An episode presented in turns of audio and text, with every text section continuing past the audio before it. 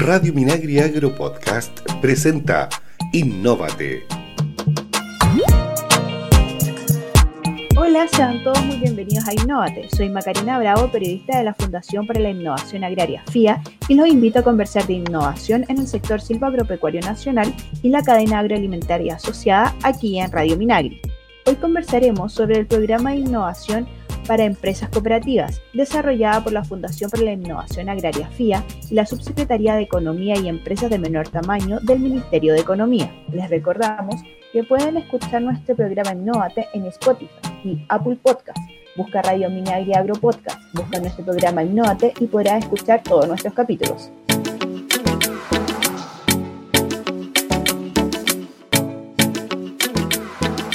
Estamos de regreso aquí en Innovate Radio Minagri y le damos la bienvenida a la Ejecutiva de Innovación Agraria de FIA, María José Alarcón. Hola María José, muchas gracias por acompañarme aquí en Innovate y conversar de innovación. ¿Cómo estás?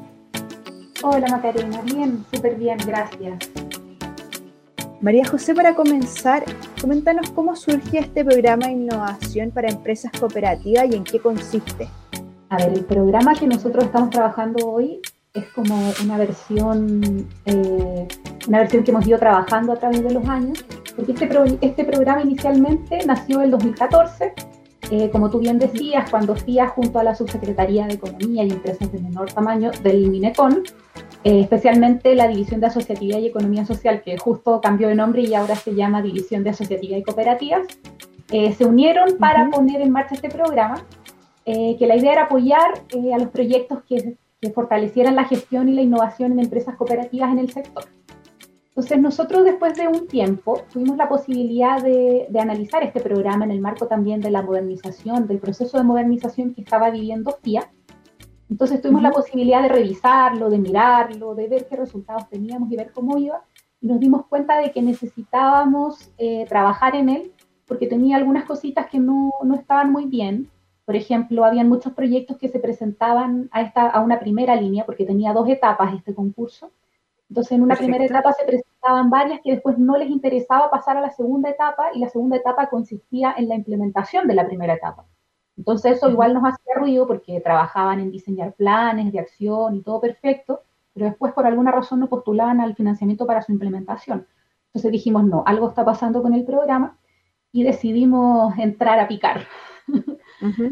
Entonces, por eso este nuevo programa tiene todo un, enfoque que ha sido rediseñado siempre usando metodologías eh, de innovación para el rediseño de servicios, que es lo mismo que estamos utilizando en la Fundación en general, pero siempre poniendo al centro a los usuarios y además, al que son todas las cooperativas, y además se puso a disposición nuestro programa eh, para el Plan Nacional de Asociatividad Más Unidos, que es el que está llevando a cabo el Minagri en su conjunto. Perfecto, o sea, claramente hubo un cambio de mirada, de enfoque, como tú nos comentabas, donde qué, importante es, lo que tú nos, nos, comentas, María José, donde el foco y el centro de la atención esté puesta en los usuarios, siendo que obviamente en este caso los pequeños agricultores o los agricultores en general son los protagonistas en la formación de las cooperativas y esta vinculación eh, es la reina, por decirlo de algún modo, la protagonista de de la agricultura en nuestro país. En ese sentido, eh, con una mirada un poco más amplia, ¿qué relevancia tiene el desarrollo de este programa para la agricultura nacional? A ver, yo creo que como bien tú decías, eh, el tener en el foco a los usuarios nos ha dado una perspectiva eh, de trabajo distinta.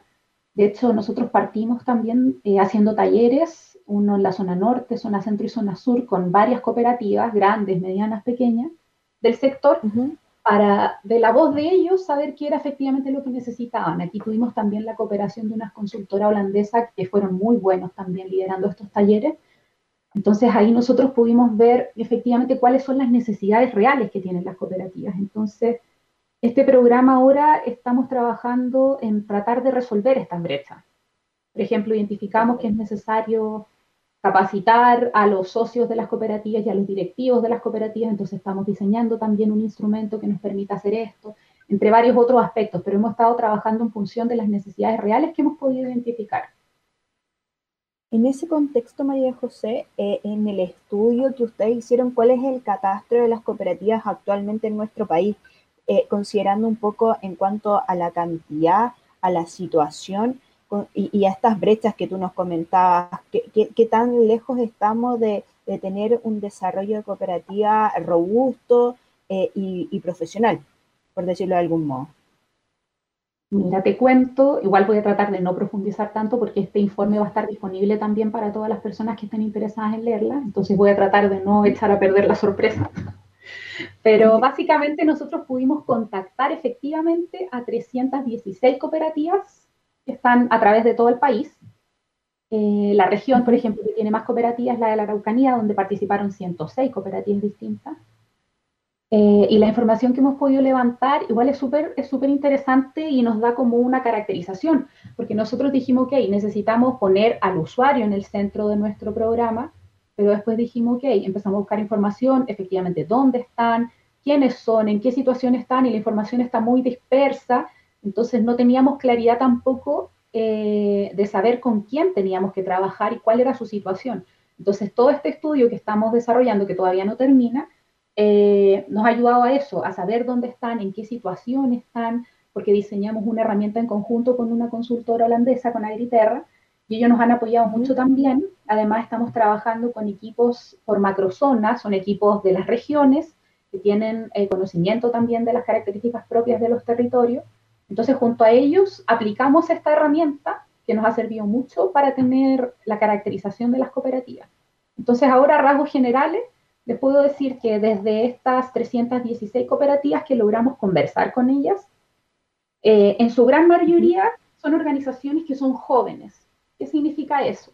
Que más de la mitad se conformaron en los últimos cinco años. Y, por ejemplo, en los últimos 10 años se han conformado el 62% de todas estas cooperativas que nosotros logramos identificar. Entonces, uno siempre acá tiene como la sensación, porque siempre hay un contexto igual, porque las cooperativas también tienen, forman parte de la historia de nuestro país. Entonces, al también ver que son organizaciones jóvenes, quizás hay como un reencantamiento también con, con las cooperativas. Entonces, es muy interesante todo lo que podemos ir concluyendo de cada uno de estos puntos. Y te iba a preguntar, ¿qué falencias ustedes pudieron observar que tienen las cooperativas en nuestro país y respecto al trabajo que ustedes están realizando? O sea, específicamente, eh, ¿qué puntos son los relevantes que las cooperativas en nuestro país tienen que trabajar para dar un salto digamos, al siguiente paso? Ya, mira, aquí hay varios temas también. Por ejemplo, a nivel de gobernanza al interior de las cooperativas, una de las recomendaciones es prestar atención a la división de los roles y a la claridad de las responsabilidades adentro de cada una de las cooperativas.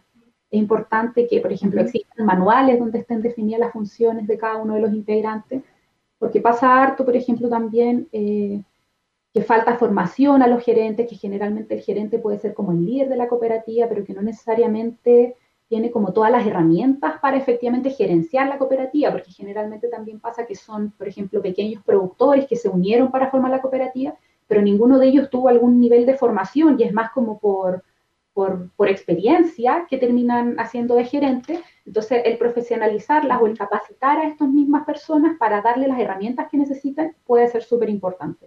Y en este sentido, la idea es que esta capacitación contribuya a una mirada de, las cooperativas, obviamente, más empresarial, donde tengan considerado y analizado un poco todos los aspectos de la cadena productiva, donde ellos sepan un poco en qué lugar están, cuál es la contribución o cuál es el contacto que tienen que tener con los stakeholders, va como con una mirada hacia ese, en ese sentido. Exacto. También hay un, dentro de este análisis que hicimos, habían preguntas relacionadas como a la agregación de valor y a la ubicación de cada una de las cooperativas dentro de esta cadena. Entonces también ahí podemos ver, porque también tenemos como diagnósticos individuales que les entregamos de vuelta a cada una de las cooperativas con su situación. Entonces ahí también se puede detectar que hay algunas que quizás podrían agregarle mayor valor a sus productos o a sus servicios si abordaran alguna otra parte de la cadena o se movieran dentro de la misma cadena. Entonces, de repente ahí también sirve para ir dándole orientación de hacia dónde, hacia dónde llevar su negocio. Claro, pero nosotros cuando hablamos, por ejemplo, de las cooperativas con mirada empresarial, hay como históricamente, o sea, uno igual puede conformar una cooperativa eh, más social, porque generalmente es un, es un aspecto súper importante también de las cooperativas, porque las cooperativas no son solo empresas, entonces, obviamente están centradas en sus mismos socios, que son al final para quienes trabaja la cooperativa. Entonces, esto les da un valor súper importante porque todo el diseño, todo, todo el funcionamiento está centrado en ellos y en sus beneficios. Entonces, las cooperativas también orientadas más al, a aspectos empresariales es súper importante porque no hay que dejar de lado el tema social, pero también, por ejemplo, para aumentar los beneficios sociales, porque hay cooperativas que ya cuando avanzan más, por ejemplo, le dan becas a los hijos de los socios, o sea, hay muchos aspectos y beneficios que se pueden abordar, pero para eso se necesitan recursos. Entonces es importante no descuidar esta parte más empresarial de las cooperativas y fortalecerla, de manera que los mismos socios se puedan beneficiar de todo esto, de toda esta operación más exitosa, por decirlo de alguna forma. La, es un poco de que el trabajo que están haciendo las cooperativas hoy en día de vinculación puedan agregar estos aspectos o estas miradas un poco más amplias desde el punto de vista empresarial y vayan adquiriendo eh, el desarrollo de la capacitación, lo que tú nos comentabas, y, para poder agregar valor también al producto que, ellos entregan al, mercado, pero también como, como cooperativa en sí. Claro, o sea, es importante no perder de vista ninguno de los aspectos centrales de las cooperativas, porque el modelo cooperativo también tiene, tiene principios, o sea, hay todo un, un marco que rige el modelo cooperativo, que es súper importante entenderlo, porque también nos ha pasado que hemos visto varias cooperativas que se conforman como por razones equivocadas, y de repente no conocen el modelo, pero dicen, ya, no sé, tenemos la posibilidad si nos constituimos como cooperativa de acceder a X cosa, entonces ya, constituyámonos, pero al final esas cooperativas hemos visto que mueren en el tiempo, porque no están constituidas como, no tienen como el corazón de cooperativa que se basa básicamente en los principios del cooperativismo, o sea, las cooperativas tienen valores también asociados, entonces hay todo una parte que, es súper relevante dentro del modelo mismo, que de repente hay personas que se constituyen como cooperativa pero sin conocerlo. Entonces acá el llamado también es como a conocer todos estos aspectos para poder ir trabajándolos como organización. O sea, en ese sentido, María José, el, eh, la, invitación es eh, primero entender conocer bien la relevancia, los pros, los contras, eh, antes de, iniciar una cooperativa y lo que dices tú, que no se pierda en el camino, en la construcción de, las cooperativas, eh, el espíritu, este, este valor social que tú, nos comentabas y señalabas que es tan relevante con este foco empresarial que, que juntos se vinculan y muchas cooperativas en este sentido logran excelentes resultados. En ese sentido, María José, ¿cuál es el, mensaje que tú le podrías dar a las personas que hoy en día están pensando a lo mejor en formar una cooperativa? ¿Cuál es el primer paso? ¿Cuál es la recomendación que tú le darías antes de formar una cooperativa? Eh, ¿Qué aspectos deben de considerar? Eh, creo que es súper importante que conozcan el modelo, que conozcan lo que significa eh, ser una cooperativa, porque no es lo mismo que ser una empresa. Eh, hay varios principios asociados que las cooperativas deben cumplir y, que es muy bonito, en verdad, que, lo conozcan, que, lo interioricen y que finalmente si quieren constituir una cooperativa, invitarlos a vivir estos principios también. Bueno, y aprovechando también, paso el dato, eh, nosotros estamos trabajando en un curso con la Universidad de Santiago que se llama Convirtiéndome en Cooperativa. Eh, y la idea es también entregar todos estos argumentos, los beneficios, las desventajas que tiene el modelo, de manera que quienes tomen la decisión lo hagan informado.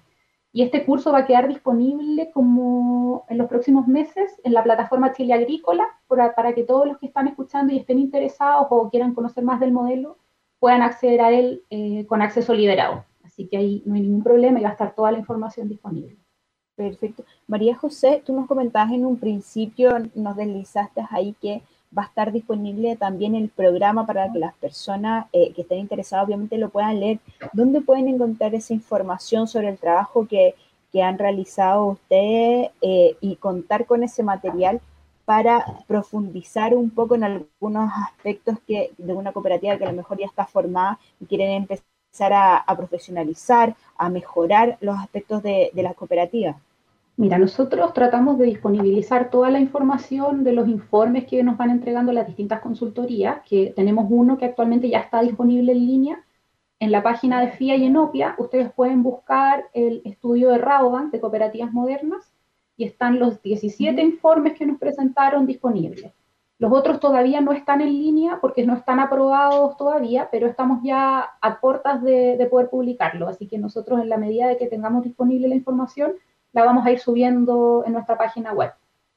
María José, cuando hablas de 17 capítulos, por decirlo de algún modo, ¿son 17 temáticas Sí, exacto. Es que el, estudio que nos ayudó a hacer Raobank eh, es súper amplio, es principalmente para tener como un diagnóstico de todo el entorno, tiene recomendaciones sobre lo que debiésemos hacer como a nivel país para fomentar el cooperativismo moderno.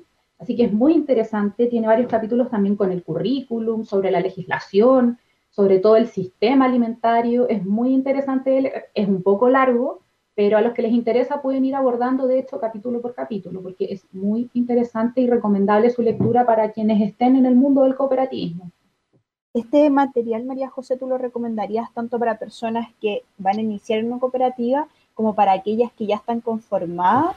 Eh, no, para los que quieran iniciar la cooperativa, yo les recomendaría esperar un par de, unas par de semanas para que cuando tengamos disponible el curso en la plataforma Chile Agrícola, porque ese es específicamente orientado para quienes necesitan orientación puntual para constituirse como cooperativa, para entender el modelo, para acercarse y para ver si efectivamente es el camino que quieren seguir. Eh, pero para quienes ya estén dentro de cooperativas y estén pensando también un poco más en, en lo que se trata, en ver el futuro, en, en ver cómo, cómo se, qué se espera del modelo también a largo plazo, ver como más tendencias, también está este de Rabobank, que está muy bueno y muy completo. Perfecto. Y María José, para finalizar, ¿qué recomendación tú le darías a los agricultores que quieren ser parte de una cooperativa o que buscan potenciar la cooperativa eh, de la cual ya son parte? O sea, ¿cuál es, es el aporte que, que, si yo soy un cooperado puedo hacer? A ver, yo quiero partir primero por felicitarlos por el interés a quienes estén en estas situaciones porque igual animarse a formar una cooperativa es una decisión importante. Eh, una recomendación sería, como, como he dicho un par de veces ya, que conozcan el modelo, que efectivamente entiendan cuáles son los componentes, los principios, los valores, todo lo que, lo que conlleva este modelo, porque tiene cosas muy bonitas.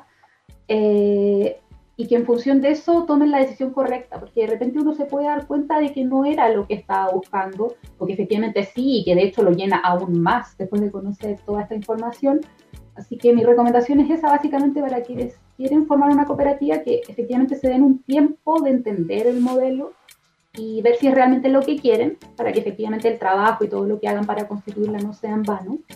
Y para quienes ya forman parte de una cooperativa, eh, hoy me gustaría hacer un llamado a que, a que vivan estos valores, que no los olviden, porque de repente la organización parte muy bien fortalecida en todos estos aspectos más sociales, pero después el negocio también eh, se van intensificando más las labores productivas, se enfocan más en, en la comercialización de esos mismos productos y servicios, entonces se va dejando un poco de lado.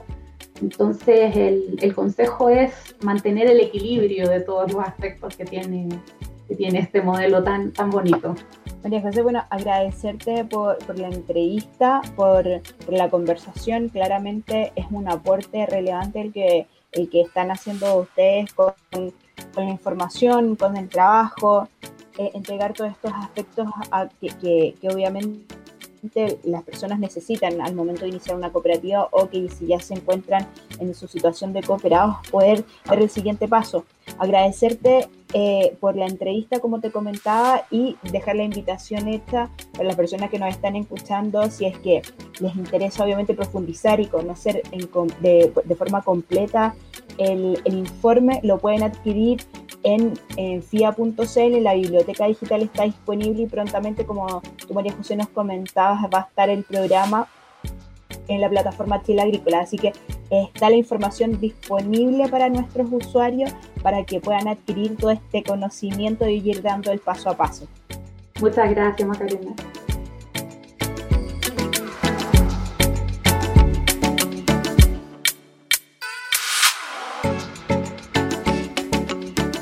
Estamos de regreso aquí en Innovate en Radio Minagri y ahora vamos a conocer las tendencias e innovaciones que tiene Chile y el mundo. Hoy les contamos sobre los invernaderos del futuro y cómo se deben adaptar para enfrentar los desafíos del mañana. Según datos de la ONU, el mundo deberá alimentar a casi 9.700 millones de personas al año 2050. Esto obliga a adaptar las nuevas tecnologías de producción. En el caso de producciones intensivas como la horticultura bajo invernadero, necesitará producir un 56% más de alimentos según los datos poblacionales estimados para el 2050. Una de las alternativas es a través del uso de inteligencia artificial como robots, drones y sensores capaces de colaborar en la gestión de cultivos y controlar las condiciones climáticas dentro del invernadero. Un ejemplo es el primer invernadero de panel de vidrio fotovoltaico solar transparente del mundo, inaugurado en la Universidad de Murdoch en Australia. La tecnología de estos novedosos paneles protege el cultivo de los rayos solares, genera energía renovable con las longitudes de onda lumínica UV e IR, no deseable dentro del invernadero. Además, poseen una gama de sensores que registran datos en tiempo real, proporcionando a los científicos información precisa de las condiciones climáticas dentro del mismo, y tienen la capacidad de regular automáticamente el microclima en el interior, proporcionando las condiciones óptimas del crecimiento para el cultivo.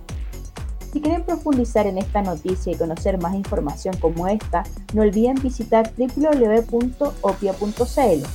Comience a innovar hoy y para dar el salto hacia la innovación ingresa a www.fia.cl y síguenos en nuestras redes sociales. Busca Fiat Chile. Nos encontramos en una próxima edición en nuestra radio Minagri para seguir conversando en Innovate, la hora de la innovación.